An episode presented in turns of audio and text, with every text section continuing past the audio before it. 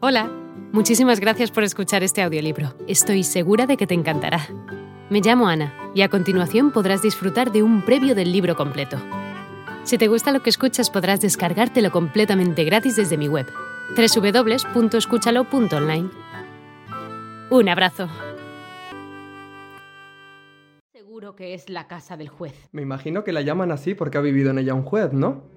Pero dígame, ¿sabe usted algo de las historias que se cuentan de la casa? Sí, sí. Llamamos así a la casa porque hace mucho tiempo había vivido en ella un juez al que todos temían por sus terribles sentencias y por su terrible trato a los presos. Respecto a lo que la gente tiene en contra de la casa, nunca hablamos sobre ello. Pero yo no pasaría ni un solo minuto en esa casa, ni por todo el dinero del Banco de Inglaterra. Todo eso tiene el aspecto de ser el típico cuento sin fundamento, que sin ánimo de ofensa se da tanto en los pueblos pequeños. No debería usted reírse. Y creo sinceramente que no es buena idea que un joven como usted se vaya a vivir solo a esa casa. Es más, creo que no debería pasar allí ni siquiera una noche. Mi querida señora Widham, aprecio su preocupación por mí, pero piense que un hombre que estudia matemáticas superiores no tiene oportunidad para entretenerse con misterios como ese. Mi trabajo ha de ser tan exacto que no tengo tiempo para otra cosa. La señora Widham se ocupó de adquirir todo lo que Mark pudiera necesitar mientras que éste fue a ver a la señora Dempster, la mujer recomendada para las tareas de la casa. Cuando estaba llegando a la casa del juez con la nueva asistenta, vio por un lado a dos mujeres que salían de la casa, que por lo visto habían limpiado de arriba abajo, y a la señora Widham con algunos porteadores de bultos que llevaban hasta una cama en su carreta, ya que como la señora Widham había dicho, una cama donde no dormía nadie desde hacía más de 50 años no era el sitio apropiado para un joven.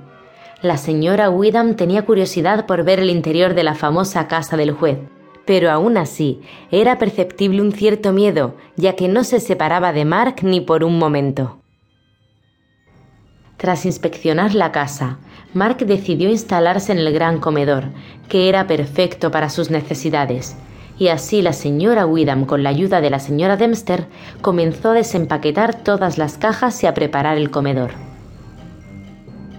Cuando hubo terminado, la señora Widham se despidió de Mark. Bueno, si se empeña usted en quedarse en esta casa, por lo menos tenga cuidado con las corrientes.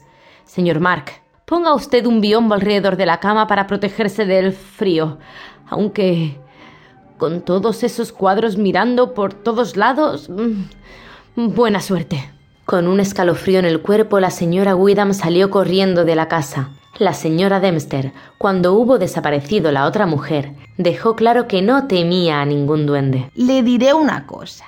Los duendes son cualquier cosa menos duendes. Ratas y ratones, cucarachas, picaportes flojos de las puertas. Fíjese en el artesonado. Tiene unos 100 años de antigüedad. Imagínese las cucarachas que habrá ahí dentro. Y usted no ve nada. Las ratas son los duendes, se lo aseguro. Y los duendes son las ratas. Señora Dempster, su sentido de la realidad me complace enormemente. Y permítame decirle, como signo de estima hacia su bondad y sentido común, que cuando me vaya le cederé la posesión de esta casa, donde podrá usted vivir dos meses, ya que la he alquilado por tres y me bastará como mucho con cuatro semanas para concluir mi estudio. Muchas gracias por su amabilidad, señor. Pero no puedo dormir nunca fuera de mi dormitorio.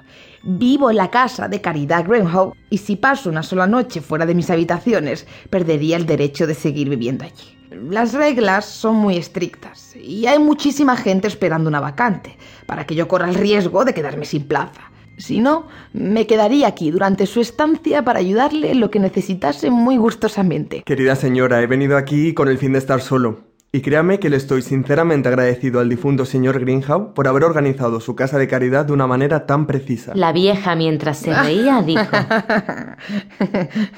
Ay, los señoritos jóvenes como usted no se asustan de nada. Pues puede estar seguro de que encontrará aquí toda la soledad que desea. y se puso a trabajar en la limpieza del gran comedor.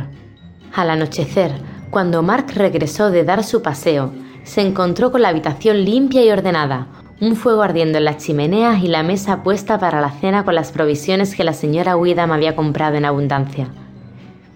Mientras se frotaba las manos, dijo Esto sí es comodidad. Así da gusto volver a casa. Tras terminar de cenar y poner la bandeja con los restos de la cena al otro extremo de la gran mesa, volvió a sus libros, echó más leña al fuego y se sumergió en su duro trabajo. No paró hasta más o menos las once, cuando hizo una pausa por unos momentos para avivar el fuego y hacerse una taza de té. Hola de nuevo. No está mal para ser solo una pequeña muestra, ¿verdad? Si te ha llamado la atención, recuerda que encontrarás este audiolibro completo y gratis en www.escúchalo.online.